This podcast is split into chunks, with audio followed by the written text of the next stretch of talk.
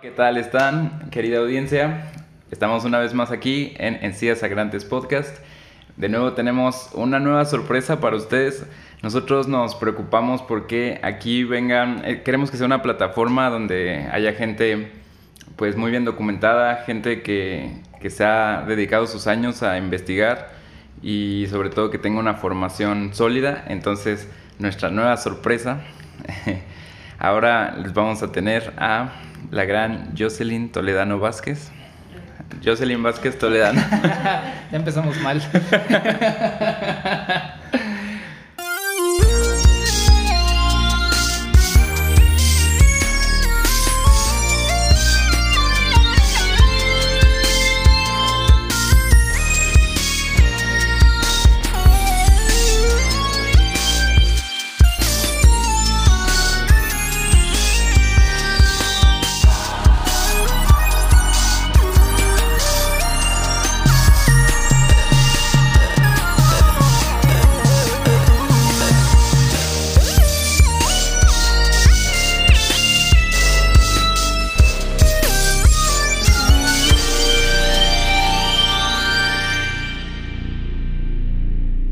Este episodio será eh, inédito en la historia de los podcasts de América Latina. no sé, ¿por qué? Porque no hay ningún otro podcast que sea de historia de la música mexicana. Ah, bueno, sí, el tema del día de hoy, por eso tenemos a nuestra invitada del día de hoy, porque pues nosotros podremos hablar de muchas cosas, pero no somos expertos en todo y por eso si queremos hablar de algo, traemos a no solamente a alguien que sabe, sino es una doctora y en este momento nos va a hablar, Jocelyn, un poco, háganos, no me gustaría que nos hablaras un poquito de, de, de ti y de un poco tu, tu experiencia, tu bagaje y de todo. Ok. Bueno, pues eh, en realidad pues yo eh, he tenido un acercamiento con la música, bueno, desde muy temprana edad. Yo creo que eh, me acuerdo que mi mamá ponía Opus, ¿no? Esta estación de radio de música clásica.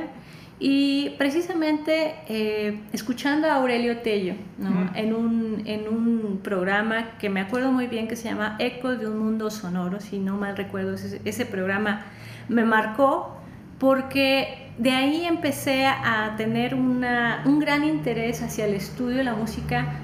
Eh, no precisamente, no sabía que iba a terminar en el siglo XIX, pero me interesaba de alguna manera estudiar historia de la música. Eh, ingresé en ese entonces, posteriormente, a, a la licenciatura en arqueología y en el sexto semestre ya no aguanté, ya en ese momento pues ya había tomado clases de piano, ya había tomado clases de armonía, eh, solfeo, etc. Y en el sexto semestre, a más, más de la mitad de la carrera, yo les dije a mis papás, yo necesito estudiar música. Yo no sé cómo le voy a hacer, pero yo necesito estudiar música. Eh, entré en el área de etnomusicología por primer, eh, eh, como primera opción, me aceptaron, y posteriormente eh, me cambié a piano porque empezó, el piano fue el que me jaló y me hipnotizó por completo. Pero fue precisamente en la, yo creo que en la clase de, de Historia de la Música Universal con Gabriela Villaguans, mm. que marcó un antes y un después. Porque realmente fue como, wow, yo quiero algún día, espero estar ahí enfrente eh, dando esta materia, ¿no? Porque a mí me, encantaban sus clases y yo me aprendía de pe a paz todo lo que nos, nos decía y me fascinaba, o sea, simplemente me fascinaba su clase. Eh, bueno, terminé estudiando piano en la, en la, en la OIE Facultad de Música, eh, terminé arqueología, en ese momento mis padres no supieron nunca que yo me tomé un año sabático completo para, para estudiar música. Yo nunca les dije que había dejado de estudiar arqueología y que había eh, ya me había volcado directamente hacia, hacia la música, ¿no? Entonces, eh, evidentemente mis padres me dijeron, a ver, eh, pues o, acabas o acabas arqueología, ¿no? Acabé con una tesis que habla acerca del Rabel en la Huasteca Potosina, ¿no? Eh, estudié los nahuas y estudié los tenec. Terminé haciendo un estudio de etnoarqueológico eh, eh, enfocado al estudio de este instrumento que, bueno, pues por mucho, a, muchos musicólogos el rabel es una, es una fídula, una vihuela. Hay, hay, hay esa eh, digamos que esa definición por algunos especialistas, ¿no? Y bueno, pues en realidad eh, eh, hasta hace poco me hablaron para publicar un artículo de El Rabel, pero de los Tenec, porque por ejemplo Gonzalo Camacho es uno de los grandes, grandes estudiosos de los instrumentos musicales de los nahuas y todas sus manifestaciones musicales dentro de, esta, de esto, dentro de estos, este pueblo indígena, es una autoridad en el tema y bueno, pues eh, en este caso se ha compilado un libro ya de, específicamente de los TENEC, ¿no? Y bueno, pues terminé arqueología, pero yo sabía y tenía ese gusanito porque mm, yo no sabía hasta muchos años después que existía una carrera de musicología en el conservatorio. Y eh, pues ya, ya se me había pasado la, la fecha, ¿no? Porque te, te, aceptan hasta cierta edad. Ajá. Y bueno, pues yo quería estudiar algo de historia de la música. Yo empecé a ver en Alemania, empecé a ver en otros lugares donde podía yo estudiar musicología, ¿no? musicología histórica, que era lo que yo quería especializar. Y eh, pues me acerca al posgrado de la facultad muy temerosa hasta cierto punto, eh, en el sentido de que, bueno, pues a ver si me, a ver, ojalá me puedan aceptar, porque pues yo tenía muchas ganas, yo tenía ganas de investigar música, ¿no? Ya lo había hecho este, por mucho tiempo eh, en la carrera, ¿no? Y bueno, pues eh, se fueron conjuntando todos estos, estos caminos. Entré a la, a la maestría de musicología y bueno, pues terminé con una tesis de historia de música patriótica del siglo XIX, específicamente pues trabajo el porfiriato y principios del siglo XX y bueno pues eh, posteriormente eh, ya bueno pues hice, hice la maestría. Eh, uno de mis sínodos pues me dijo oye pues no quieres dar clases en la, en la facultad de música yo así como que no lo puedo creer, ¿es, en serio? Sí, pues ahora sí que eh, eh, empieza con historia de la música universal mexicana y bueno, fue como, como pues no sé, como que un, sueño vuelto a realidad, porque en realidad eso es lo que yo siempre quería, eh, quise hacer desde que yo entré a, la facultad, ¿no?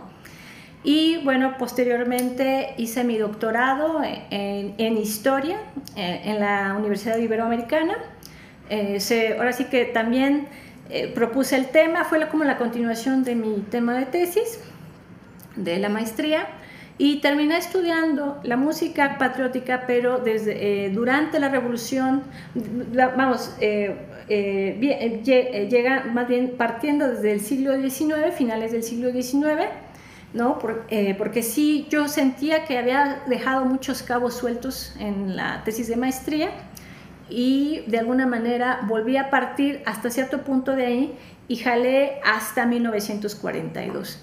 Y me fui encontrando cosas maravillosas. Eh, realmente nunca me imaginé la beta tan rica que había en esa música. Y bueno, pues estos compositores de gran renombre, Manuel M. Ponce, Silvestre Revueltas, ¿no? Eh, vamos, eh, Blas Galindo, por ejemplo, Luis Sandy, que van a participar muchísimo en este movimiento nacionalista, pero que también van a participar en, precisamente en la generación de una música dirigida a coros escolares, al sector escolar, pero con esta intención patriótica y bueno, pues este resurgimiento de este sentimiento, porque aparte, bueno, pues estamos hablando ya al final de, mi investigación, 1942, pues es el, eh, bueno, México entra a la Segunda Guerra Mundial y se exalta nuevamente esta, eh, digamos, este sentimiento, ¿no? Pues para eh, entrarle a la Segunda Guerra, ¿no? Entonces, pues eso ha sido mi camino desde hace más de 10 años, ya llevo investigando. Y bueno, pues realmente eh, cuando uno acaba el doctorado es el inicio de la carrera académica, o sea, no, aquí no, eh, llegar, a, llegar al doctorado es el donde partes y donde yo creo que empiezas a ver muchas más cosas, ¿no? De, bueno, pues ahora publicar, ¿no? Tu trabajo, eh, hacer eco de lo que has hecho, ¿no? En, en, diferentes espacios. Y yo creo que hay muchísimo que investigar en, en, el ámbito de la historia de la música en México. Eh, yo creo que el periodo revolucionario es un periodo muy oscuro dentro de la musicología en México. Eh, sí se han trabajado algunos aspectos como el corrido, ¿no? la canción mexicana, ¿no? pero bien a bien hay una beta impresionante de eso. ¿no? Entonces, pues muchas gracias por la invitación y bueno, para servirles. Algo que me gustaría mencionar, eh, digo yo a ti te conocí como alumno, ¿no? O sea, tú fuiste mi maestra de historia de la música mexicana y recuerdo mucho, eh, eh, no sé, bueno, en mi opinión, en mi humilde opinión y no por ser barbero, pero eres la, la maestra que, que, a mí me gustó más. O sea, yo estuve con varios maestros eh, y siento que, bueno, una de las razones por las que te invitamos también es por ese gusto que tienes por compartirnos, ¿no? O sea, por, por siempre estar como brindando como la información y sobre todo información como muy, muy fresca, ¿no? Que, porque tú eres una investigadora activa, ¿no? Entonces, también qué bueno que parte de, parte de ese conocimiento, que es como muy, muy de nicho, muy elitista, lo podamos compartir en una vía como muchísimo más abierta. Eh, entonces, pues bueno, muchas gracias. Ya nos dio una pequeña síntesis, un poco de recorrido de, de lo, que, lo que ha trabajado, lo que ha visto. Eh, ¿Tú quieres comentar algo al respecto? Yo quería iniciar un poco preguntando algo, porque hay algo que me gustaría como aclarar dentro de mi mente, y es un poco, tenemos clases, eh, porque mencionabas al principio acerca de, bueno, hay periodos muy oscuros dentro de la música, bueno, no oscuros, sino que es muy poco investigado, estudiado, ¿no? Como dijiste, el periodo de la revolución, el periodo también, eh, bueno, no estoy muy seguro de esto, pero al menos dentro de mi vida escolar, no como músico, sino en general, hay, pareciera que hay una brecha muy grande entre la educación cuando tenemos esta etapa del México prehispánico, luego viene la conquista, luego no pasó nada, esclavitud, bla, bla, bla, 300 años, ya, ya independencia, y medio un poco la, la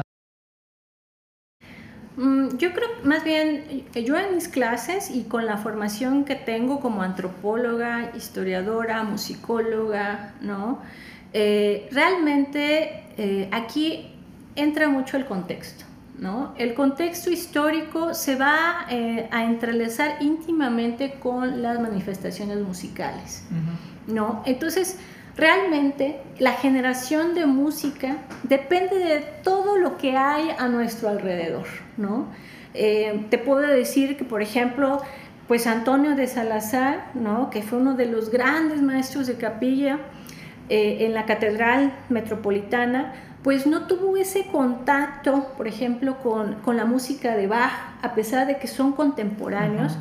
¿Por qué? Porque surge, por ejemplo, la reforma protestante con Martín Lutero y, se, y, hay una gran división, porque eh, pues Martín Lutero pues, evidencia ¿no? la corrupción de la Iglesia Católica, termina separándose y realmente pues eh, la reforma protestante les vino como anillo al dedo a los ingleses, a los principados alemanes, ¿no? Y a, bueno, pues a, muchas naciones del norte de Europa, ¿no? Entonces, realmente eh, lo que vamos a tener es esa gran, esa gran separación, ¿no? Y donde la música también se va a ver, va a, ver involucrada, ¿no? Porque la música, la, la música del barroco, o sea, la música barroca de Alemania, que es protestante, pues no, no va a empatar con aquellos reinos que se van a quedar con la Iglesia Católica. Dícese España, por ejemplo, ¿no? Entonces, pues vamos a ver que eh, eh, Martín Lutero pues, era un hereje para la Iglesia Católica, ¿no? Lo, terminan excomulgando a, Lutero, ¿no? Y bueno, pues vamos a tener una, música, eh, digamos, que se va, que se va a, dividir en, en, el barroco, ¿no? Entonces, vamos a ver que eso se ve en la Nueva España. Entonces, lo que pasa en los procesos políticos, económicos, sociales, impacta directamente a la música, ¿no? Eso es algo que yo siempre recalco, recalco y les digo a mis alumnos que eh, verdaderamente saber historia de la música eh, eh, tiene que ver con todos los procesos que hay a, su alrededor y, cómo los, y cómo está influyendo en eso. Y, en eso, y, eso hace que tú empieces a entender cómo hacían música, por qué no ponían, por qué, no, por qué, por qué siendo Bach, por qué no, no, no, se pusieron a ver su música, este, y te empiezas a preguntar muchas cosas, pero eso tiene mucho que ver con la política, con la historia política. Entonces, ahí es donde dices, wow, eh, entonces quiere decir que la música está directamente conectada con muchos elementos simultáneos, así es, ¿no? Entonces, en el caso de México lo podemos ver en, este, en muchos episodios de la historia, ¿no? Podemos verlo en la, Revolución, lo podemos ver en el México institución, ya cuando se empieza a institucionalizar, ¿no? Entonces, realmente... Eh, tienes para, para poder eh, realmente estudiar la historia de la música, tienes que voltear a ver a muchas partes, ¿no? Y a veces es un poco difícil, engorroso, ¿no? Ir entretejiendo todos esos elementos al mismo tiempo. Pero cuando encuentras el sentido y el porqué, se vuelve una investigación muy rica y te empiezas a dar cuenta de las vetas que hay. Sí, eso está buenísimo, porque, o sea, yo recuerdo mucho de una de las primeras clases que tuve contigo fue como que nos decías eso, ¿no? De, hay muchísimos elementos que, que juegan, o sea, no solo es estudiar como la, la cuestión musical, ¿no? Sino hay, hay muchos elementos que, que, juegan, como dices, la política, incluso la geografía, ¿no? Eh, este, pues elementos históricos que, que son inamovibles de, del fenómeno, en este caso el fenómeno musical. Eh, pero bueno, eh, eh, remontándonos un poquito a, lo que habíamos pensado hablar desde el principio, ¿no? Que sería en dónde inicia como la idea de la música mexicana, ¿no? Porque desde decir México, pues cuánto tiempo lleva existiendo, o, a, qué nos referimos con música mexicana, o de dónde viene, ¿no? Entonces quizás tendríamos que voltear pues hacia antes de eso, ¿no? Como a la música prehispánica, por ejemplo.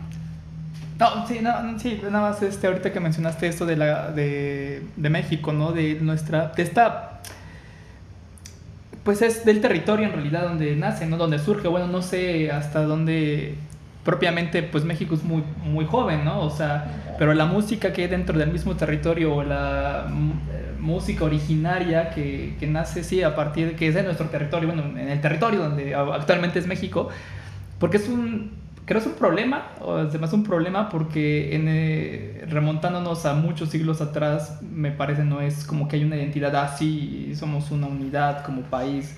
No, son distintos, ¿no? Entonces, como, ¿de dónde, sí, eso como lo que dice Sebas, ¿de dónde surge? Pero aparte, ¿cómo interactúa para que nosotros tengamos este vestigio o de lo que entendemos como la música pues mira, poniéndome ahora el saquito de arqueóloga. Ajá. Perfecto. Eh, mira, eh, los arqueólogos nos dedicamos a estudiar la cultura material, ¿no? Que de las diversas sociedades.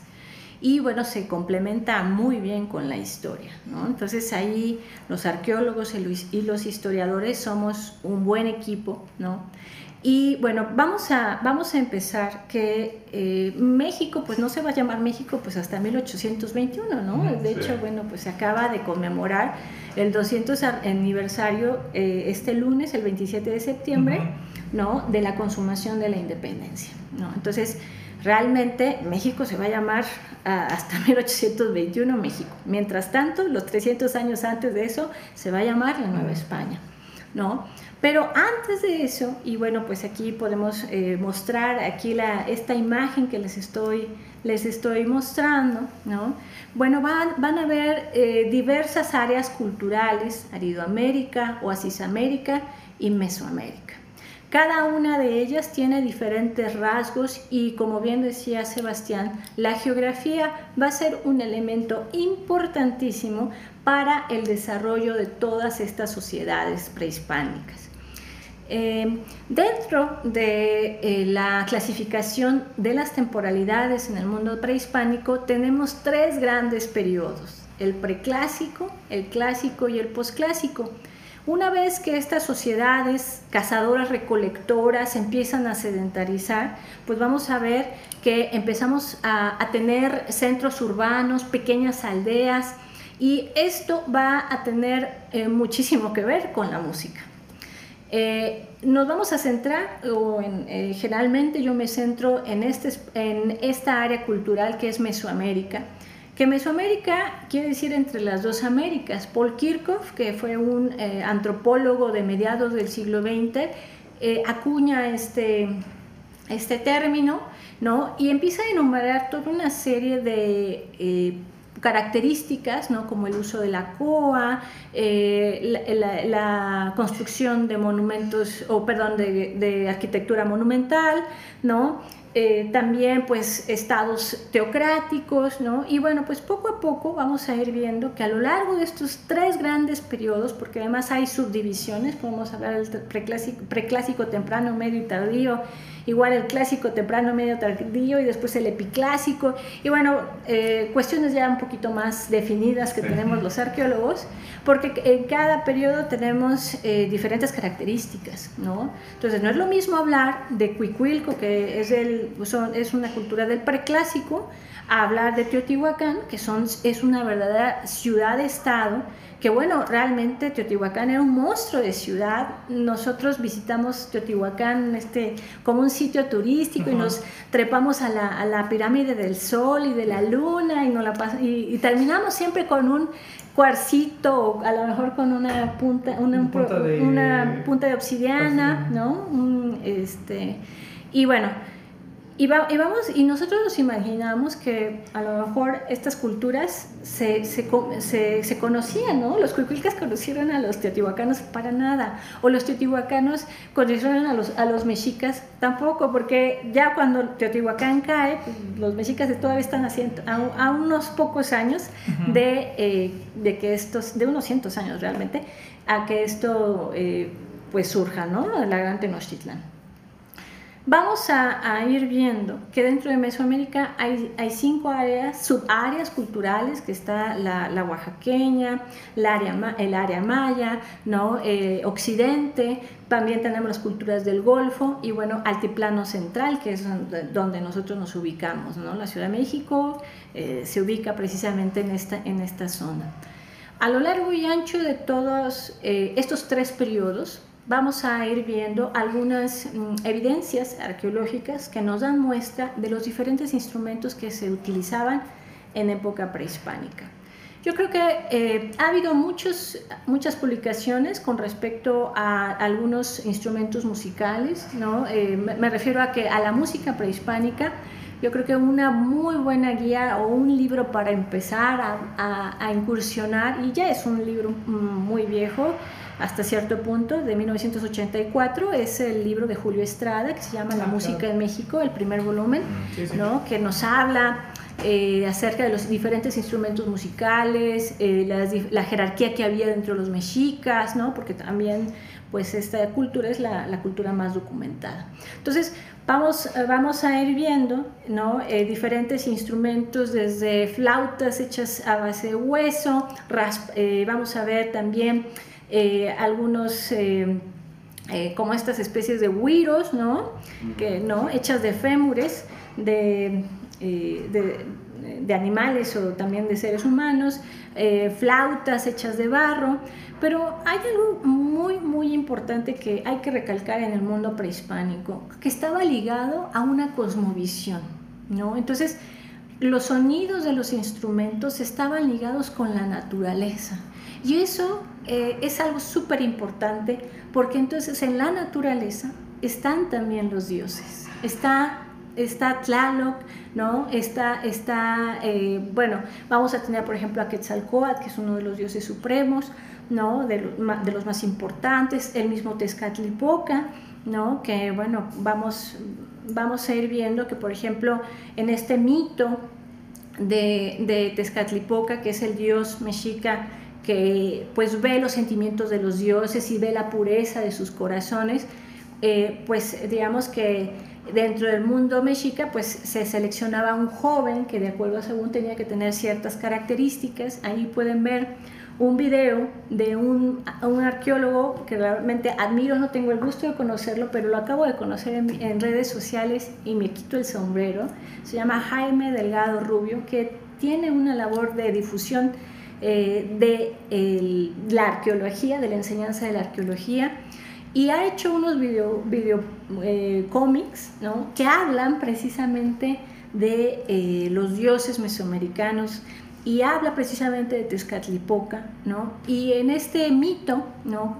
Cuando tenemos las famosas guerras floridas, que eran las guerras que hacían los mexicas para poder eh, capturar a, sus, a los cautivos y esos cautivos posteriormente a veces eran sacrificados o a veces pues iban a ser representantes de Tezcatlipoca durante un año, ¿no? Entonces, de acuerdo a Saúl, pues no podía tener ni la, la, nariz chueca, tenía que ser culto, tenía que estar bonito el chico para poder ser, para poder ser el representante. No era cualquier. Es, un capturado, pero tampoco. O sea, ah, había niveles de, de captura, ¿no? Y cuando eh, él era designado para ser ese representante de Tezcatlipoca, le enseñaban a, tocar flauta.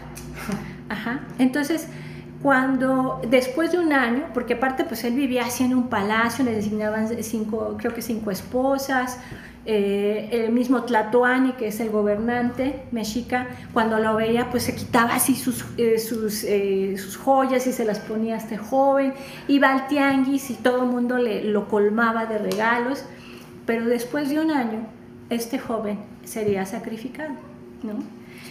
Era, era, como las letras chiquitas, como bien dice Jaime, que nadie lee, ¿no?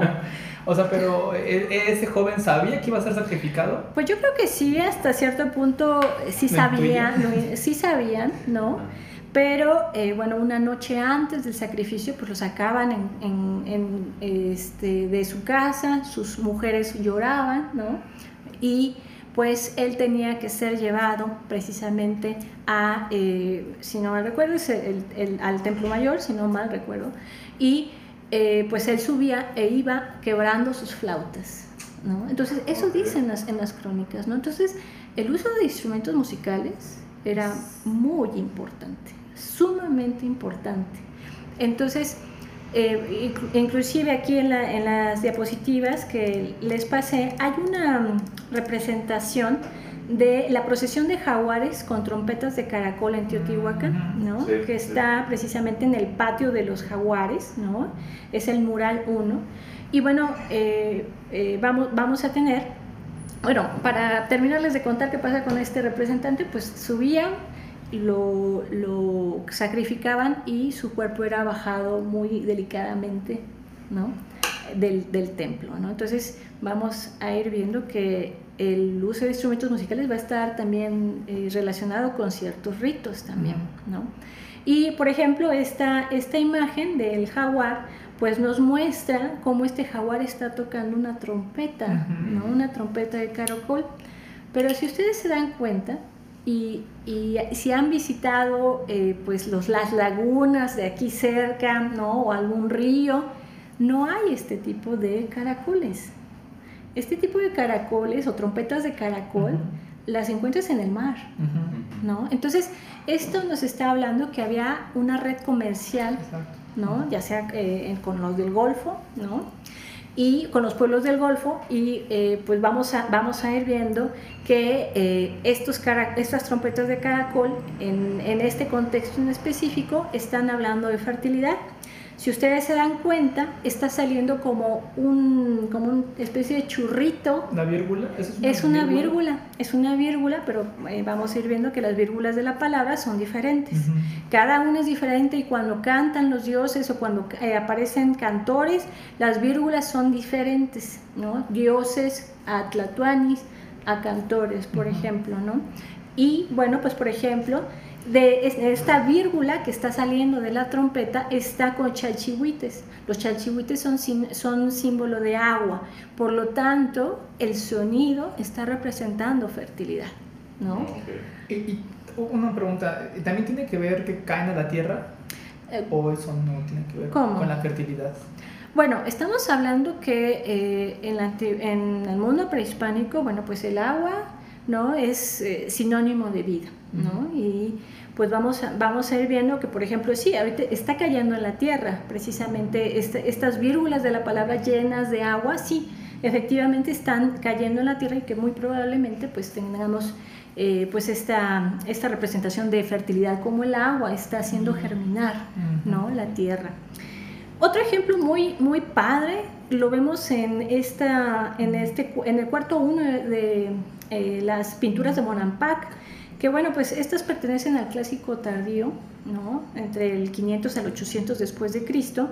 Y bueno, pues vamos a ver una, toda una procesión de músicos, ¿no? Podemos ver eh, a, a este cantante que está aquí subrayado, que eh, los cantantes se les denominaban Cayón, ¿no? Y que, bueno, pues estamos hablando que también la enseñanza de la música estaba también destinada a cierta eh, Élite. ¿no? De la sociedad eh, prehispánica. Y bueno, pues por ejemplo podemos encontrar a un gobernante maya, si no me recuerdo de Tikal, es el, el señor Trescatún Cayón, ¿no? Entonces eh, vamos a ir viendo que la música está relacionada también con el, el estrato social. Otro ejemplo que me fascina y que yo creo que eh, es otro elemento bien importante es este huehuet, el famoso huehuet de, de Malinalco, que está todo tallado y que bueno, pues si vemos precisamente en la imagen, ¿no? Y si nos acercamos a ver la imagen, vamos a poder ver a caballeros águila y jaguar, si ustedes se dan cuenta. Pero si ustedes, eh, va- ahora sí que si le hacen zoom a la imagen, van a poder ver como otras una vírgula de palabra muy diferente a la que ustedes observaban, por ejemplo, en Teotihuacán, ¿no? Y que son vírgulas que también si ustedes eh, ven hacia abajo de los personajes, también las están como están sobre de ellas. Ajá. Entonces aquí se combinan tres elementos muy importantes, la danza, el canto y la música, y la poesía también. Ok, Danza, canto y, y poesía. Entonces, ¿qué es lo que tenemos en ahí? Bueno, pues eh, prácticamente el sonido del huehuet está eh, mostrando, ¿sí? El sonido del huehuet está, está mostrando un canto de guerra, están invocando un- una guerra. Entonces, vamos a ir viendo que no solamente el uso de los instrumentos es ritual, sino también es un instrumento bélico, ¿no? Entonces, eso es bien, bien importante. Y ahora, lo- digamos que los pequeños escudos o círculos que tenemos eh, abajo de esto es la eh, es- se le denomina tehuatl a ese, a ese símbolo, ¿no? Y quiere decir agua, ¿no? Entonces hay una confluencia de ríos, en este caso un río, ríos de sangre, en donde estos caballeros están eh, danzando sobre este, este río de sangre, por lo tanto están- es como una declaración de guerra, ¿no? Ok. Entonces, entonces eso es algo muy interesante, cómo la iconografía musical nos está ayudando, no, perdón, bueno, no, en este caso pues, sí es una iconografía, iconografía, bueno, centrada en la música, pero cómo la iconografía mesoamericana nos está mostrando eh, diferentes elementos de la música y cómo está interactuando la música con la sociedad. Entonces, eh, no hay un sistema musical que se haya hecho en la época prehispánica, eso sería una aberración, verdaderamente, no se puede decir eso, pero lo que sí se puede decir es acerca de qué instrumentos musicales se tenían en la época prehispánica, eh, de acuerdo a la iconografía, bueno, pues qué podemos ir intuyendo con respecto a ello y de acuerdo también al contexto en donde se están encontrando estas piezas, en donde se están encontrando estos instrumentos, bueno, pues nos podemos, podemos decir eh, la importancia, ¿no? Los cascabeles, por ejemplo, también eh, los portaban los mismos dioses, ¿no? Y los- el sonido de los cascabeles también quiere decir el sonido del agua, del, del fluir del agua, ¿no? Entonces, eh, inclusive, bueno, si vemos eh, las, las salas de la Facultad de Música, pues son dioses, los dioses dedicados a la música. Xochipilli, ¿no? Huehuete, huehueteot, ¿no? Huehuecoyot, perdón. Ajá. Huehuecoyot, ¿no? Eh, Macuilxochitl, que son los que tenemos aquí en la imagen. Macuilxochitl es el que está sentado, ¿no? Y tienen varios elementos. De entrada, pues Macuilxochitl está tocando el huehuet. Fíjense en las vírgulas de la palabra que están saliendo y generalmente las vírgulas de la palabra de los dioses son muy grandes, son floreadas y tienen un tocado en la cabeza que se les llama mecat. Es otro, digamos que es, eh, eh, digamos que una señal de que es un músico, ¿no? El mecat. El mecat que es el- la bandita que tienen en la, en la frente. Ok, nada más como paréntesis, ¿podrías decirnos qué es una vírgula? Una vírgula es esta, digamos que este símbolo, como es un globito, es como estos globitos que tenemos en las historietas, Ajá. que salen de los, de los personajes, pero ojo, quien tiene la vírgula, quien tiene el tlatua, así se llama, es el, el personaje más importante de ese, de ese pasaje. Por ejemplo, aquí, o sea, ajá, recapitulando, porque la vírgula, como decías, más bonita de todas, es la del dios. En este caso es la de... mm, ¿De quién es? O sea, porque es la que, el que está sentado. Según yo, eh, o sea, porque en esa imagen está eh, eh, Huehucoyotl. Ajá, Huehuecoyotl. ¿Xochipilli? Y No, está del lado derecho tenemos a Huehucoyotl, que es Ah, el dios más grande. Ah, Ajá, ambos, do- ambos son dioses. Sí, sí, Y del lado izquierdo tenemos a Macuilxochitl. Macuizotl. Ah, ok. Ajá. Y él es el que tiene la... eh, A- ambos tienen ambos tienen vírgulas. Ajá, entonces vamos a vamos a ir viendo que por ejemplo Macuilxochitl tiene una vírgula floreada, está, está cantando. Porque es músico. Ajá, son son son deidades asociadas a la música. De acuerdo. Ajá, entonces Eso sí, es- está, está muy bueno porque, eh, bueno, en episodios anteriores hemos platicado acerca de la naturaleza eh, de la música, si es que hay una, ¿no? Y, y justo como con estos ejemplos podemos ver cómo la música, este, bueno, justo como dijo José, eh, hay una cosmovisión, por ejemplo, detrás de esto, ¿no? Hay toda una intención, este, como completamente distinta a lo que nosotros como consideramos para lo que sería la música, ¿no? A lo mejor. O, eh, o quizás no en ese sentido, sino, digamos, e- es difícil entender la música.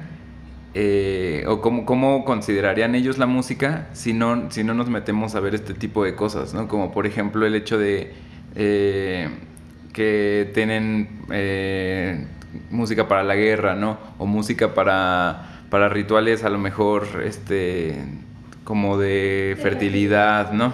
Entonces, esa, la música que, eso no va a tener nada que ver con una música que está asociada, por ejemplo, al canto en una iglesia, por ejemplo, la música que trajeron los españoles, este... Bueno, eso ya vamos, ahora sí que vamos entrando al periodo de la conquista, que es cuando empieza esa, ese, mestiz- este mestizaje sonoro, que es súper interesante porque hay compositores que, eh, bueno, pues que recién los primeros años de la conquista, el primer siglo de la conquista, bueno, pues van a plasmar muchos elementos, eh, por ejemplo, pues las letras en agua, Ajá. ¿no? O, por ejemplo, Gaspar Fernández, que Gaspar Fernández ya es prácticamente un compositor tardo renacentista, Sí, sí, sí. pero que, bueno, pues trae una mega formación, él es, él es, él es de Portugal. Y bueno, pues él llega a, a América en 1599, ¿no? Y él ocupa el, este, el- no, él, él primero llega a Guatemala, él es organista en un inicio y posteriormente se va a Puebla, ¿no? Eh, y bueno, en Puebla es maestro de capilla, pero bueno, eso es, ya, ya me estoy saltando todo un siglo, pero eh, vamos, vamos eh, viendo que él va a mezclar, eh, digamos que eh, elementos costumbristas, así se les denomina. Hay una cosa que también me gustaría como, eh, antes de que empecemos con esta parte de la conquista, eh, en este libro que ya te había mencionado en algún momento previo a esta plática, eh, que me comentabas que ya es un libro pues ya viejo, que sí ya es, es como parte sí de la base que hay que leer, pero obviamente las actualizaciones en investigación van mucho más rápido, acerca de la conquista musical de, eh, de México, este libro de, de Turrent, de Lourdes Turrent. Y algo que me llamaba la atención ahí es un poco el aspecto de cómo eh, empieza a hablar de la relación musical que existe en, en, ese entonces, pues no era España, antes de la llegada de la conquista, o sea, previo a la, a la conquista, que era, eh, pues bueno, Castilla, Aragón. Ah, bueno, pero es que ahí tienes que ver, por ejemplo, o sea, la, o sea, en España tiene una historia muy interesante en el sentido de que España es heredera de, por ejemplo, las manifestaciones culturales eh, musulmanas. Exacto, de la... Sí, sí, sí. Entonces, eh, en el siglo VIII, cuando eh, ya tenemos que Mahoma muere, por ejemplo, pues las, las, tribus árabes, ¿no? que estaban en la, digamos que en, la, en todo lo que hoy conocemos como la península arábiga, comienzan a unirse y hay dos grandes dinastías. La dinastía o dos grandes califatos. El de Occidente, que es el califato abasí, y el, eh, perdón, el de Oriente es el, perdón, perdón, el de Oriente es el abasí y el de Occidente es el omeya. Los omeyas van a estar durante prácticamente ocho siglos en la península ibérica y en el sur de Francia. Y bueno, pues vamos a tener esta zona maravillosa que todo mundo debe de ir. Bueno, es a mí cuando yo conocí a la Alhambra fue como el sueño para mí hecho realidad. Porque en Granada. Es, en Granada es toda esta zona que se le denomina el Al Andaluz. Ajá. ¿no? Entonces, los españoles tienen esa mezcla ¿no? de, y esa herencia musulmana. Que bueno, evidentemente pues los expulsan, los persiguen. Pero de hecho a la conquista, ¿no? ¿no?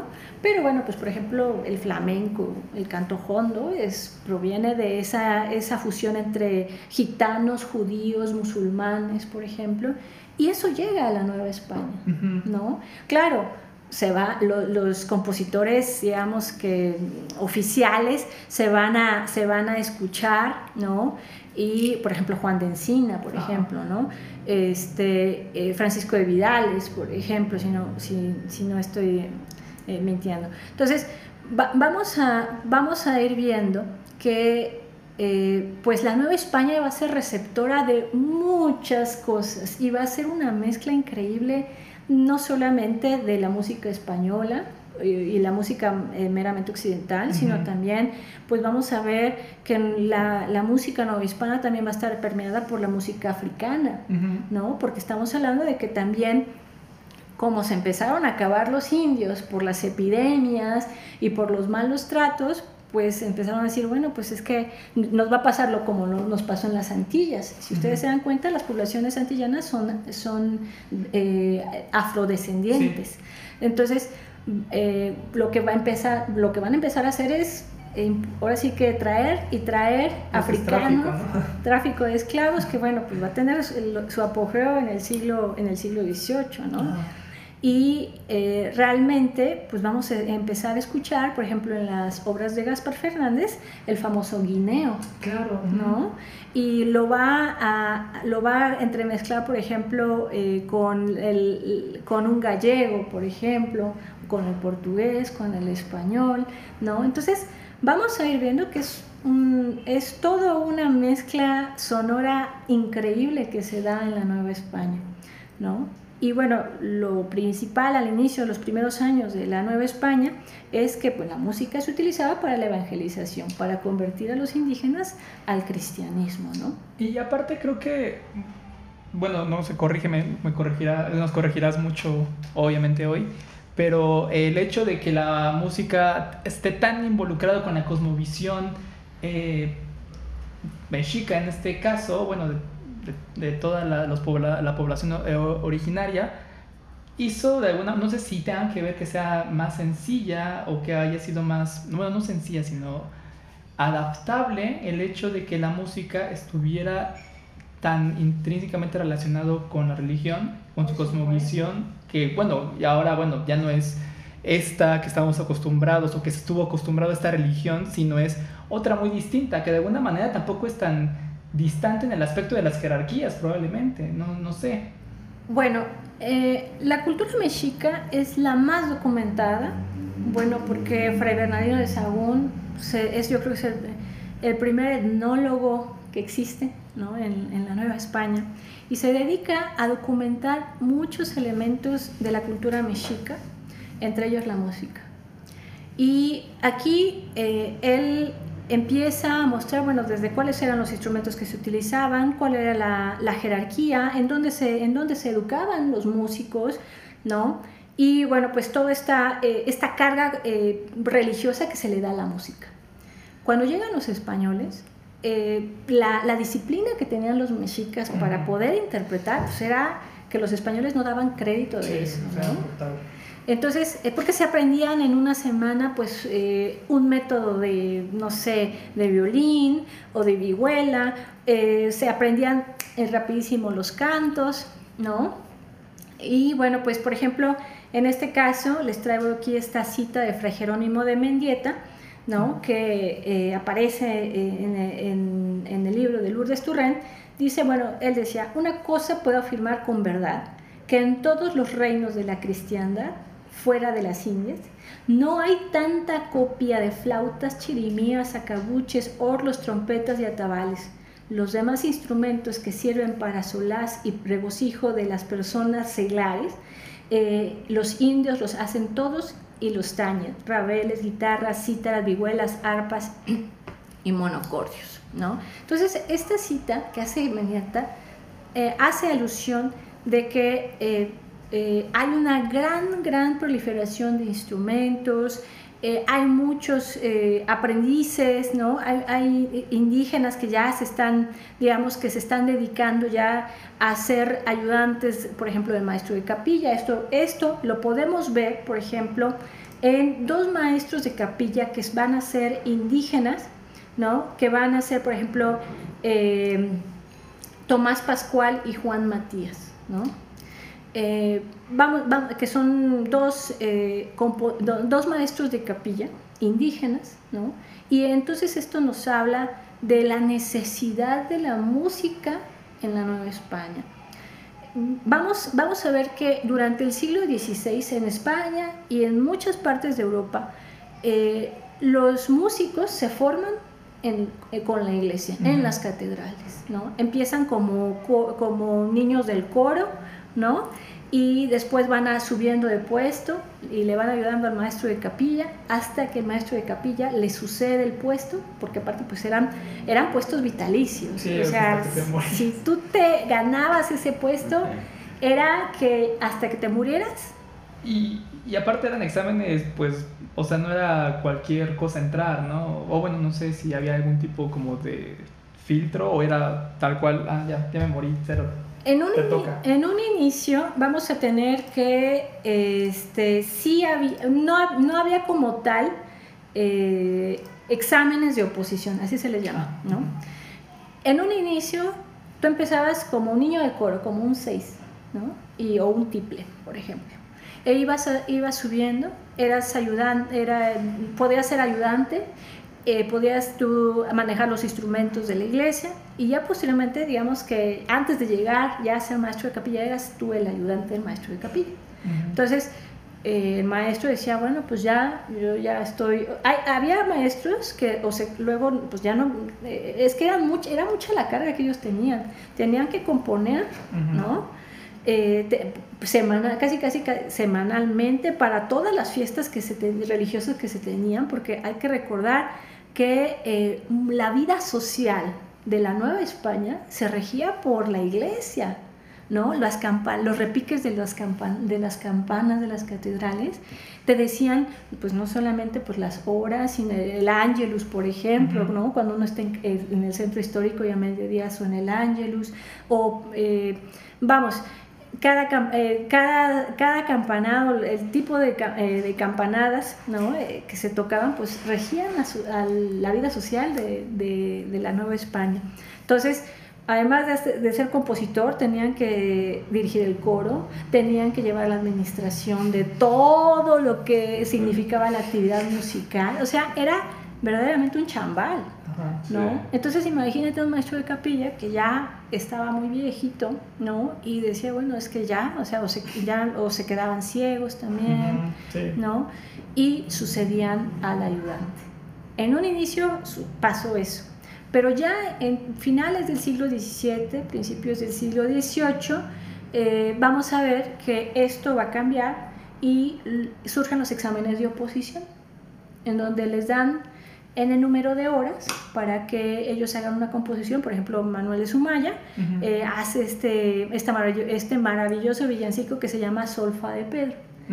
Y que habla acerca de cuando Pedro niega a Jesucristo tres veces y se, y se, y se arrepiente, ¿no? Por eso es que el Papa es, y bueno, el Papa es sucesor de Pedro, es el, digamos que esa personificación de Pedro, porque se arrepiente y bueno, eh, Jesús lo perdona, ¿no? Entonces, este villancico habla acerca de, de, este pasaje de la Biblia, pero en donde Sumaya utiliza elementos muy originales, eh, eh, va, vamos, eh, hay una unión entre el texto y la música, utiliza escalas ascendentes y descendentes, si está hablando del cielo utiliza una escala ascendente, si dice algo, una palabra que por ejemplo baja, bueno, ah, usa una escala descendente, ¿no? Entonces, pues vamos a, vamos a ir viendo que eh, pues sí se concursaba, pero hasta el siglo, prácticamente mediados del siglo XVII y al XVIII, ¿no? Entonces, pues eso fue como yo creo que eh, no sé, más justo a lo mejor,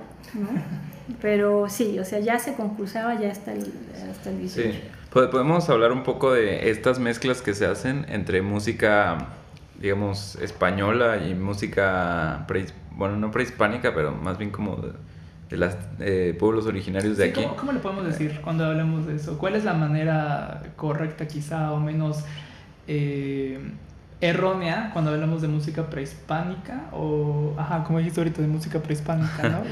O es música originaria o si prehispánica queda bien. Mm, mira, no podemos, no al inicio, del, en estos primeros años del contacto, acuérdense que los, los, los, las órdenes mendicantes que llegan aquí a la Nueva España, eh, franciscanos, agustinos, dominicos, mercedarios, este, jesuitas, bueno, todas esas órdenes, acuérdense que, bueno, venían a evangelizar a los millones de indios, ¿no?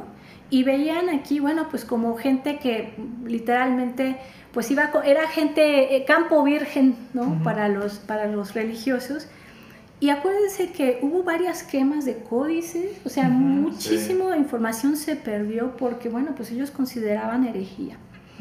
Sin embargo, van a utilizar la música como este medio de evangelizarlos, o sea, cómo los atraemos, ¿no? O sea, de entrada, pues aprender su lengua, ¿no? Ya que aprendí su lengua y ya como que ya nos entendemos, bueno, pues ahora, ¿cómo los voy a traer a la fe cristiana? A lo mejor haciendo algunos paralelismos, ¿no? Con ciertos dioses, ¿no? Eh, la famosa Virgen de Guadalupe, este, que, bueno, pues está asociada con, la, con la diosa madre. Y, bueno, también al interior de algunas iglesias podemos ver algunos elementos que se fueron filtrando, pero que bueno, no estaban no estaban permitidos hasta cierto punto. Que son lo que están en el centro histórico, ¿no? Que son de pronto estas edificaciones que están sobre bases de... Bueno, los templos eh, católicos, los de ahora sí que los más tempranos, sí utilizaban elementos arquitectónicos, o sea, utilizaban las piedras de, de por ejemplo, de Templo Mayor, sí los utilizaron. O sea, de recintos ceremoniales sí los utilizaban para las construcciones de algunas iglesias. No todas, pero no, pero por ejemplo, eh, me refiero a estas imágenes que de pronto hay en el centro histórico, en algunas iglesias, que se pueden llegar a ver ciertos como, eh, o bueno, esto que yo sabía, eh, cierta paralelismo con algún dios, con Quetzalcoatl, por ejemplo, que ponían cierto simbolismo para, digamos, manifestar ahí aún la fe previa a la llegada, a la conquista. Sí, o sea, sí hay, sí hay elementos eh, prehispánicos, hasta cierto punto no estaban permitidos eh, porque pues eso era la herejía y eso es lo que perseguían los, los, este, los religiosos, ¿no? Pero sí había hasta cierto punto una flexibilidad de hacer esos sincretismos. Ajá. Entonces, eh, no podemos decir que había un sincretismo entre la música prehispánica y la música novohispana, no. Eso no, porque eh, pues esto no, no, podía ser hasta cierto punto.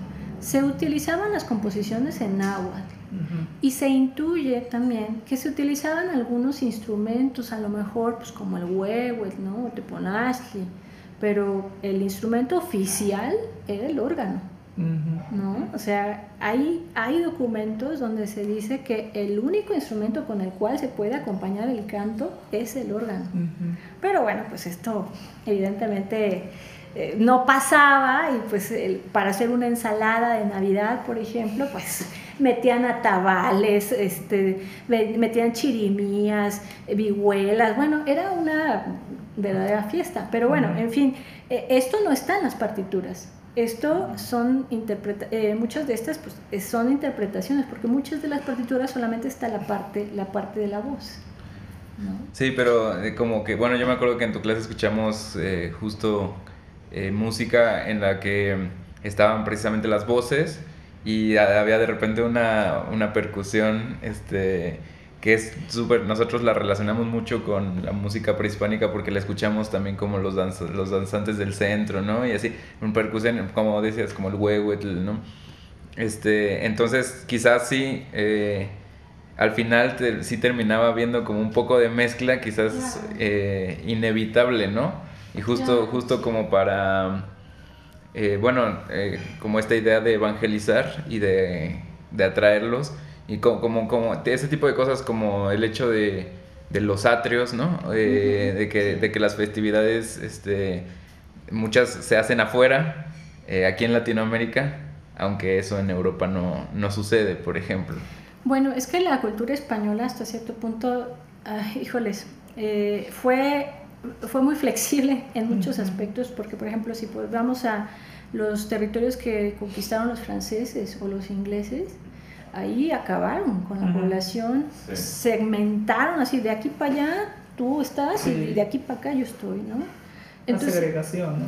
Ah, pues sí, esa separación, ¿no? Pues lo podemos ver con el apartheid, ¿no? Entonces, eh, vamos a ir viendo que la cultura española eh, de alguna manera es, sería un tanto flexible en ese sentido, ¿no? Pero fue, fue maravilloso porque se logró un mestizaje del cual hoy somos herederos, o sea, eh, el hecho de que hoy comamos tortillas, tamales, sigamos celebrando el, bueno, tengamos el 2 de noviembre y, y que realmente todo lo que desde que nos desde que amanecemos, desde que nos despertamos hasta que nos dormimos, todo lo que utilizamos, nuestro lenguaje, la ropa, eh, la comida, todo es historia, o sea, todo es una herencia cultural y somos herederos de ese mestizaje, ¿no? Entonces, realmente eh, hacer conciencia de eso es súper importante con, con los estudiantes, porque entonces te vas dando cuenta de la gran importancia y de cómo se fueron entretejiendo muchos elementos. ¿no? creo que tenga que ver esta mm, flexibilidad de los españoles por, bueno, también la gran cantidad de diversidad que había en la península ibérica? Pues como lo mencionaste hace un momento, ¿no? La, eh, la estadía de los musulmanes por ocho siglos, pero que también previo a, bueno, toda la historia que había entre, que de, bueno, España es muy compleja, ¿no? También porque tienen esta zona de euskera o la zona vasca, eh, que hay una gran red de diversidad ahí mismo en culturalmente que quizá, no sé, al, y también digo, la lejanía que había con, con, entre América y Europa, pero no creo que tenga que ver esta, eh, quizá que esa costumbre que se tenía por parte de los españoles de la diversidad y del mestizaje tan natural. Bueno, hay que recordar que eh, cuando expulsan a los musulmanes hay una ah, también hay hay una un completo rechazo también con los judíos los con los con los gitanos no los famosos podromos no también son eh, pues estos linchamientos públicos ¿no? que se van a que se van a ir dando desde la edad media prácticamente y que bueno, pues sí hay esa intolerancia. hay tolerancia y intolerancia al mismo tiempo. O sea, jugamos con esos dos elementos, ¿no? Y lo mismo sucede en la Nueva España, ¿no? Entonces, es, ese escenario que podemos ver en la España mora, en la España musulmana y ese periodo de expulsión, eh, vamos a ir viendo que sí hay, o sea, se quedan con ciertas cosas culturales, este, pero los rechazan, ¿no? Lo mismo es en, en la Nueva España sí aceptan elementos culturales y bueno, pues es que es inevitable, es inevitable porque vamos a ver que bueno, pues llegan los españoles y empieza, empieza el mestizaje, ¿no? Entonces ya empezamos a ver a los mestizos eh, y eh, eh, vamos a ir viendo todos estos tipos de castas que en realidad pues el sistema de castas terminó siendo un medio de control social, ¿no? Muy importante de discriminación, realmente, ¿no? Entonces vamos a ir viendo que sí hay ese mestizaje, sí hay hasta cierto punto esa flexibilidad, pero también hay un rechazo. ¿no? Sí, y también muchos elementos perdidos, ¿no? Como lo que cuentas de los códices quemados, eh, pues en general toda la tradición musical, eh, pues tenemos vestigios, ¿no? Pero, pero no, no, no, tenemos la tradición completa, ¿no? En cierta, en cierta manera. Bueno, ya, ya la tenemos justo con este mestizaje que nosotros ya, ya heredamos. Así es.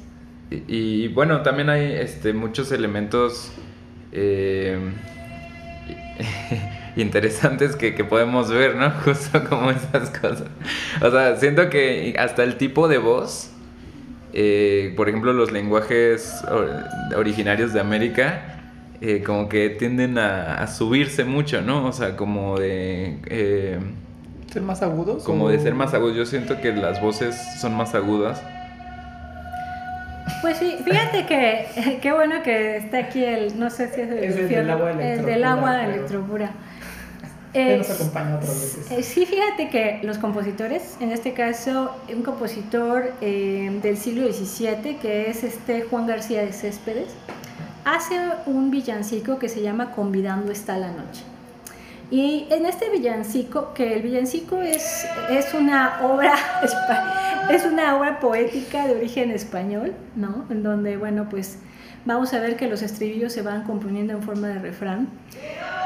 Y, y bueno, vamos, vamos a ir viendo que dentro de este villancico hay un elemento que se llama juguete. Okay. ¿no? Ah, Entonces, eh, bueno, no sé si quieren ustedes reproducirlo. No, si quieres, eh, eh tú. O... No, lo ponemos. Y bueno, hay varias, se hay varias interpretaciones de este villancico, Convidando esta la noche, y se escucha precisamente los juguetes, que son estas eh, eh, bromitas, ¿no? Que provienen del teatro lírico español, y de alguna manera son como elementos chuscos, ¿no? Que los compositores están pues viendo que la población es multiétnica y que pues que pueden hacer y que pueden darse esa libertad dentro de sus composiciones. Y bueno esta eh, esta versión que les traigo es de un conjunto que se llama voz en punto en donde se escuchan muy bien estos juguetes cómo están eh, cómo, se escuchan por ejemplo a los indios cantar no dentro de una dentro de una obra que está dirigida a, bueno, pues a, los villancicos se utilizaban para el Corpus Christi y para la celebración de la Natividad, ¿no? Y, y, bueno, pues vamos a ver, por ejemplo, regresándonos, ¿no? Un poquito, como por ejemplo Gaspar Fernández, una de sus obras es Negrillo Tira y Voz, que hace un diálogo en, con, digamos que imitando a los, a los africanos en Guineo, y hace un diálogo con, digamos que están eh, con, un, con un gallego, si no me recuerdo, y están representando a los tres Reyes Magos, la, la celebración de los Reyes Magos. ¿Qué es la, la eh, bueno, se me confundo, ¿es esta o que se llama la celebración de, de los Reyes? O sea, ¿es, esta, ¿es ahí donde lo compuso Gaspar para eso? Ah, okay. La celebración de los Reyes Magos es una continuidad de la Natividad. Entonces muchas veces las eh, piezas, muchas, muchas melodías de los villancicos eh, empleaban algunas melodías que utilizaban para la natividad. Entonces, eh, este villancico en particular es, es la representación de los Reyes Magos, precisamente. Sí, bueno, entonces dentro de este mismo tema de todas las cuestiones que hay dentro de la conquista de México y todas estas celebraciones, como por ejemplo lo que comentamos ahorita de los Reyes, este y pues hay, hay muchas condiciones eh, de las cuales no estamos, o sea, no conocemos, no estamos tan informados de también cómo eran las prácticas musicales, ¿no? En, en esta época. Este, y, pues no sé, o sea, no se habla mucho de, eh, no sé, eh, hablamos mucho de, de, que, de, de, puros compositores hombres, ¿no? Y tal. Entonces, eh, bueno, tú nos habías comentado algo acerca de, de, la música que se hacía, por ejemplo, en los conventos. ¿Nos, puede, nos puedes contar un poco de eso? Claro que sí. Definitivamente, eh, bueno, pues la actuación eh, parte del género masculino en el ámbito sacro, pues tiene más preponderancia. Evidentemente, bueno, pues la mujer en este momento de la historia, pues tenía dos opciones prácticamente, ¿no? O te casabas o pues te ibas a un convento. Pero pues para, eh, la, para la Nueva España, ¿no? Eh, de hecho Hernán Cortés eh, y, el, fray Juan de Zumárraga, si no me recuerdo, pues en los primeros años de, después de la conquista, pues le mandan a Carlos V una carta para pues que puedan ellos este, hacer el primer convento, construir el primer convento de, mujer, de monjas, perdón, el convento, ¿no? y porque el monasterio es para hombres, y eh, pues Carlos V se niega, ¿no? Porque eh, dice, pues aquí no, no, no, no, vamos a empezar a, construir conventos todavía, pero terminan construyendo conventos, ¿no? Y bueno, pues esto es con la finalidad pues, de salvaguardar el honor de las mujeres también. Y bueno, vamos a, vamos a ver que eh, entrar a un convento no era fácil. De entrada tenías que tener una dote. Eh, a veces, eh, pues no era una dote muy barata, muy barata porque, eh, pues, o, quien se iba a casar, o sea, quien se iba a casar de la familia, pues también tenían que dar una dote, que la dote, pues, era este dinero, propiedades también, que el padre daba, ¿no? Al, al esposo, pues, para el mantenimiento de, de, de la esposa, ¿no? Y bueno, pues vamos a tener que eh, el ser monja también, pues ellas entraban entre los 13 años, 15 años de edad, ¿no? Y bueno, pues tenían que tener una serie de requisitos, no tenían que tener ningún lío con la Inquisición, no ser de ascendencia musulmana ni judía, ¿no? Entonces, eh, ahora sí que recapitulando lo que habíamos dicho, ¿no? Entonces, eh, y vamos a ir viendo que pues la vida dentro de los conventos, pues va a ser una vida bastante rica en la cuestión cultural. Eh, cuando estamos hablando, por ejemplo, de los conventos en, la Nueva España, eh, y, en específico de la música que se generaba en la Nueva España, pues vamos a ver que no podía entrar un hombre o una serie de músicos pues para este, hacer la, digamos que musicalizar pues los oficios, ¿no? Y en este caso, las mujeres que demostraban tener un conocimiento muy bueno de música, pues prácticamente no se les cobraba la dote, mm. ¿no? Ah, qué padre. O sea, realmente había padres, ¿no? Había padres que preferían mejor eh, inculcar a la hija en la música, salía más barato que dar dote, ¿no? Entonces, que la casaran. Entonces, mm, lo que hacían era que mejor pues le pagaban a la hija los, las clases de piano, eh, perdón, perdón, en ese momento no, no existía, perdón, le, le, pagaban las clases de música, ¿no? Porque aparte pues les enseñaban a cantar, a tocar el bajón, ¿no? Y de esa manera eh, vamos a tener que pues muchas, muchas jóvenes, muchas jovencitas pues eh, se integraban al convento de esa manera. Entonces, Estamos hablando que cuando tú ya te ordenabas como monja, ya acababas el noviciado, ¿no? Pues era la exclaustración, o sea, vamos a ver, te, enclaustraban, o sea, ya no salías del, del, convento en toda tu vida, ¿no? Entonces, pues vamos a, vamos a tener que ese dote que, te, que tú diste en un inicio, pues te iba a durar de aquí a que ya te murieras, ¿no? Entonces, por eso es tan, eh, es tan dramático la exclaustración de, de monjas en la época eh, de, la, de la reforma, ¿no? con las leyes de reforma, porque había mujeres pues, que ya había tenían 30 años sin haber salido, ¿no? sus familias a lo mejor ya ni se acordaban de ellas. ¿No?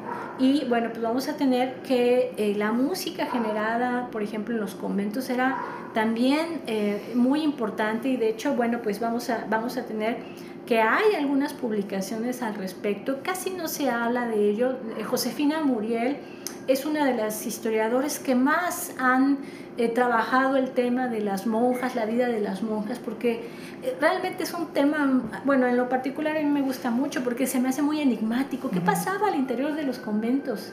¿No? ¿Qué sucedía en las diferentes órdenes? Porque había monjas descalzas y calzadas, Ah, ¿no? Y también eso incluía mucho el rigor de la orden, porque eh, pues eh, todo esto dependía también de cuánto dinero pues, tú tenías, ¿no? Entonces, eh, vamos a tener que había monjas, por ejemplo, las monjas calzadas, pues tenían hasta su moza, ¿no? O, su, o su propia capilla, por ejemplo, ¿no? Entonces, por ejemplo, eh, la música que se utilizaba, por ejemplo, para las fiestas religiosas, se, componían, por ejemplo, maitines, santos, vísperas, oficios, ¿no? Sacramentales, villancicos, por supuesto. Eh, También, eh, en algún momento, también las monjas eh, eh, van a componer música profana, como sonatas, arias, oberturas, por ejemplo, loas, ¿no? Entonces, vamos a tener que, eh, se va a generar realmente una, una riqueza muy, muy, muy grande, ¿no? Eh, a lo largo de la Nueva España, dentro de los conventos. Realmente vamos, vamos a ver que esto es un tema muy poco estudiado, ¿no? Eh, sí hay un, hay un libro que les, les estaba yo eh, mencionando hace, ay, ahorita se los digo, que se me acaba de ir eh, la, la- el, el título, pero es de Josefina Muriel Illescas, es eh, La música en los conventos de la Nueva España, si no mal recuerdo.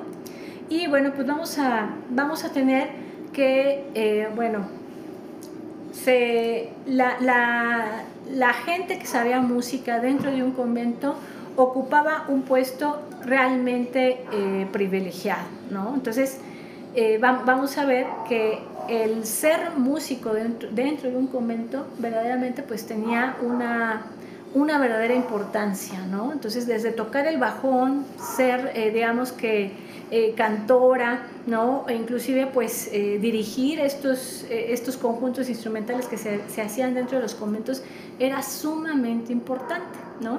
El día de hoy hay, eh, bueno, en la Ciudad de México hay varios repositorios documentales de música conventual. Por ejemplo, tenemos el Museo del Carmen, ¿no? el Convento de la Encarnación en la Ciudad de México. En Puebla tenemos, por ejemplo, la Santísima Trinidad, el Convento de la Santísima Trinidad. Eh, en Santa Mónica, también el convento de Santa Mónica, ¿no? el convento de Regina Cheli, en Oaxaca también.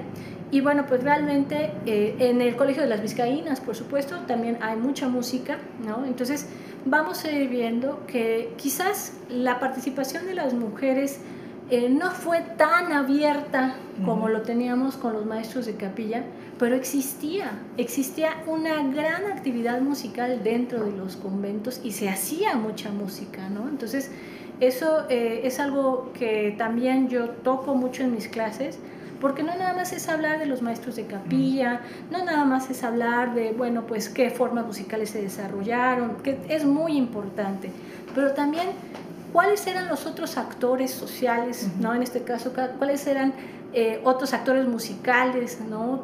También hablar acerca de la, la música popular, en la época novohispana, cuáles eran las, por ejemplo, pues eh, mucha música que, se que la Inquisición declaraba como incorrecta, ¿no? Eh, y bueno, pues vamos a, vamos a ir viendo que eh, el periodo novohispano fue un periodo riquísimo y que se ha ido redescubriendo pues con el paso del tiempo. ¿no? Es- oh, perdón. Eh, sí, eso, es- eso es lo de las cosas que se me hacen más interesantes de la historia, como eh, revelar eh, estas cosas de las que no somos conscientes, porque ya hay como todo un como toda una onda oficial, ¿no? O sea, de cuando estudias, por ejemplo, la, la música de la Nueva España, así siempre salen nombres como Gaspar Fernández, ¿no? O como... eh, Como figuras muy conocidas, ¿no? Ajá, las figuras oficiales. Sumaya, eh, sí, sí, sí. y no, y no vemos este tipo de, de elementos que, que son pues también importantes eh, dentro del entorno social de, de la época o, o al menos son muy interesantes de, de ver, ¿no? Y son cosas que no se, que no se platican, entonces está muy bien. No, sí, algo que me llamó mucho la atención, cómo lo dijiste, eh, o bueno, cómo fue, en el sentido de que la música de la que estamos hablando, de la que tenemos más conocimientos, estudios, obviamente, eh, que es la música abierta, la que se conoce, y la- lo que nos estás contando de las creaciones que se hacía dentro de los conventos, que era cerrado, ¿no? y cómo incluso, pues sí había una oportunidad de, de tener una vida dentro de la música, pero bueno, que nadie la viera. Y me llama mucho la atención eh, que gracias a pues, continuar con los estudios o las investigaciones, es muy reciente, o sea, es muy reciente, en realidad creo que pues son cuántos años tiene, por ejemplo, estas creaciones de los conventos o estos estudios, no tiene unos, unos cuantos cientos de años, ¿no? Está tan cercano a nosotros, quizá, que aún falta muchísimo por, como dijiste, redescubrir. O sea, es, eh, dijiste, ese libro de Julio Estrada de, del 84, pues ya es muy viejo, ¿no? O sea, sigue siendo un gran referente, pero es muy viejo y las investigaciones salen cada mes, cada semana. Eh, entonces no nos imaginamos quizá el nivel de desconocimiento que tenemos de esa época y sobre todo no pensar que, ah, bueno, ya tenemos el conocimiento total de cómo se hacía esto, cómo se practicaba. Y te quería preguntar también en este aspecto, ahí dices que hay, en los repositorios se conserva esta música, pero se conserva eh, eh, las partituras, la música, y, pero por ejemplo las... ¿Había compositoras o eran los hombres quienes? No, sí, era, habían compositoras, o sea, las monjas componían, ¿no? Y sí había una relación, o sea, muchas veces eh, por ejemplo, Antonio de Salazar le escribe, le compone a una monja, si no me recuerdo, Isabel del Sacramento, si no me recuerdo. Eh, esta es, es, una monja, ¿no? Y bueno, pues sí, sí hay esa relación. Y de hecho, en algún momento, ¿no? De la historia, bueno, de los 300 años de la, conquista, sí hubo momentos en donde eh, pues gente de altos estratos sí eh, llegaba a entrar al convento y tocaban las monjas, pero después se suspendió eso. Ah, Ajá, entonces sí llegó un momento. Claro, es que uno piensa que que las monjas bebían recluidas ahí no sabían del mundo. No, para nada. Las monjas sabían perfectamente lo que pasaba, ¿no? O sea, realmente tenían una vida muy activa, pero bueno, o sea, estaban, estaban en, en, en, su claustro, sí. ¿no? Pero sí, sí, te, sabían lo que pasaba a su alrededor. Claro. ¿no? Otra cosa que me llamó la atención eh, eh, de lo que comentaste ahorita es el, el papel eh, siempre tan, o sea, así como privilegiado como socialmente que tienen los músicos, ¿no? O sea, no, no solo, o sea, me llamó mucho la atención, justo que lo dijeras, eh, pero en, en, eventos incluso tan trágicos como el holocausto o así, muchos de los que sobrevivían pues eran músicos, ¿no? Porque se usaban pues para, o sea, como que está interesante que la música también cumpla como un poco ese papel de, eh, de, no sé, como tener cierto nivel de estatus social, ¿no? Y, o incluso también dentro de la música eh, o de las escuelas prehispánicas también, por ejemplo, el papel que tenía la música que, también se impartía pues en las escuelas de élite, ¿no? entonces e, es, es interesante la, la, música también como una especie de privilegio, ¿no? En este caso, bueno, es eh, me pareció interesante por lo que dijiste de las monjitas. La, realmente la música está muy asociada al poder, ¿no? Sí. Michel Foucault dice que eh, todo, o sea, todo mundo, el poder, no ahora, sí que no podemos ver el poder, fluye en todas direcciones, pero sabemos siempre quién tiene el poder, ¿no? Y entonces vamos a tener que la música es un reforzador social, cultural, político. La música realmente siempre ha acompañado al hombre, bueno, desde la prehistoria hasta el día de hoy, pero vamos a tener que la música siempre, siempre está ahí, ¿no? Entonces, eh, sea en el holocausto, sea este, en los diferentes periodos, por ejemplo, de nuestra historia, la música no, es, no hay un periodo que podamos decir, de tal a tal fecha, no hubo música, ¿eh? Exacto. No, no, eso sería un completo error decirlo. ¿Por qué? Porque la música es parte de la sociedad, es una expresión, ¿no? no yo no me imagino un día sin música, ¿no?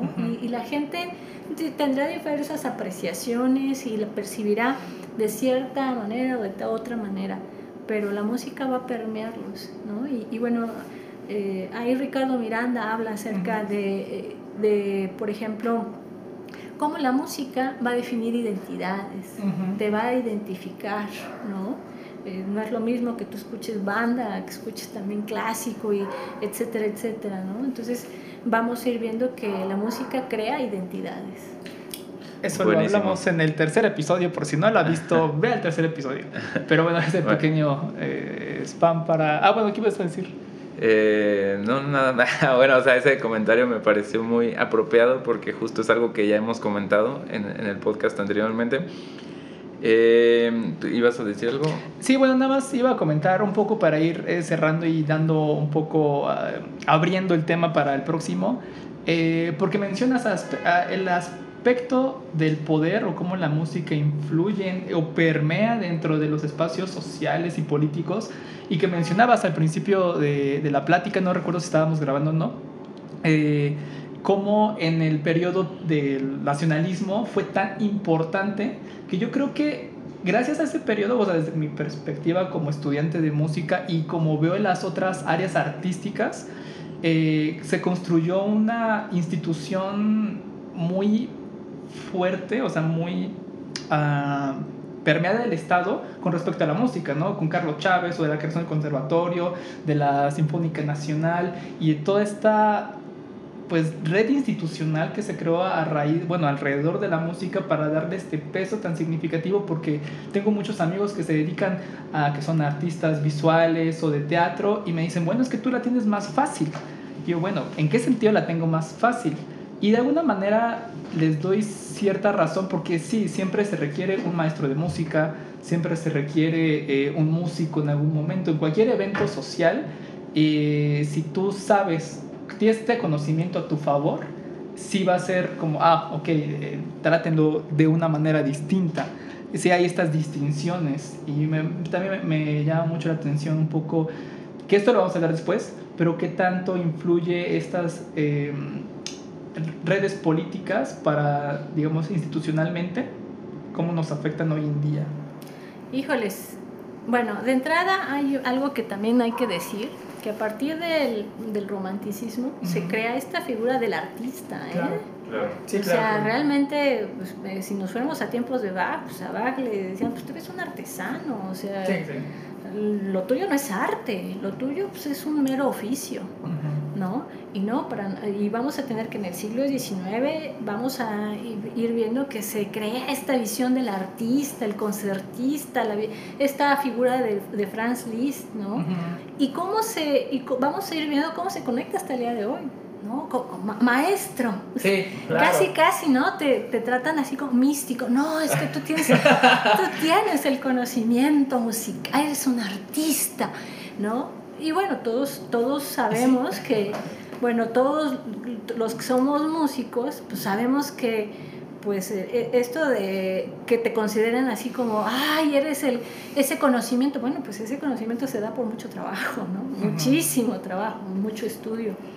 Y, vamos a ver que esa concepción, ¿no? De, de en ese enaltecimiento del artista, ¿no? Bueno, pues va a ser eh, aprovechado también por el Estado. El Estado va a decir, a ver, a ver, a ver, pues yo, yo quiero tener un discurso nacional, un discurso político, a ver, vamos a, vamos a hacer algo y eso va a ser un medio de propaganda política, ¿no? Eso bueno, el nacionalismo eh, ya eh, tiene una historia que viene desde el porfiriato, en el sentido de que sí, se parten muchas cosas y dicen de aquí para acá vamos a hablar de eh, las, las, tradiciones y la herencia de, México y vamos a, pues ahora sí que a deslindarnos del porfiriato. Pero realmente sí hay una línea conductora, por supuesto, porque durante eso lo vamos, si quieren, a hablar un poquito más adelante, pero pues, desde Benito Juárez y después Porfirio Díaz, cómo le da la continuidad a esta construcción de un discurso histórico que hasta el día de hoy masticamos en nuestros libros de historia. Ajá, y, es súper... Sí, pues eso que son como eh, rimas que se hacen históricamente, ¿no? O bueno, que existen históricamente con esta construcción, como lo dijiste, del discurso de la identidad, podría también pensarse la identidad mexicana, ahorita con, bueno, en la cuarta, cuarta transformación, pues ahí viene, ¿no? O sea, nace de, de esto. Bueno, sí. Sí. Bueno, para no seguir spoileando. Sí, sí, ya vamos a ir cerrando. Eh, un poco para, a modo de conclusión, este, realmente digo, fue, ha sido muy, muy, muy interesante, sumamente interesante todo lo que hemos platicado aquí. Eh, un poco a modo de conclusión, eh, ¿habría algunos nombres que nos podrías dar para, para que podamos tener esos referentes para escuchar música de, pues sobre todo a partir de la colonia, ¿no? Me imagino, de la colonia eh, al siglo XIX, XVIII que estamos manejando. Ahorita. Eh, algunos nombres que nos podrías brindar para, para que los escuchas en su casa puedan ahí googlear. googlear, youtubear y que puedan apreciar también auralmente ¿no? de lo que estamos hablando. Claro, bueno, por ejemplo en el siglo XVI, pues uno de los compositores más, más tempranos es eh, este compositor de, ahora sí de Extremadura, de España, Hernando Franco, ¿no? Eh, que bueno, su música se encuentra hoy en día en el Códice Valdés y en el Códice Franco. Otros, otros compositores como los que mencioné hace eh, algunos minutos y que son compositores que son indígenas, por ejemplo está Tomás Matías, está también, perdón, Tomás Pascual y este Juan Matías, perdón, ahí este, así que se me cruzaron los nombres.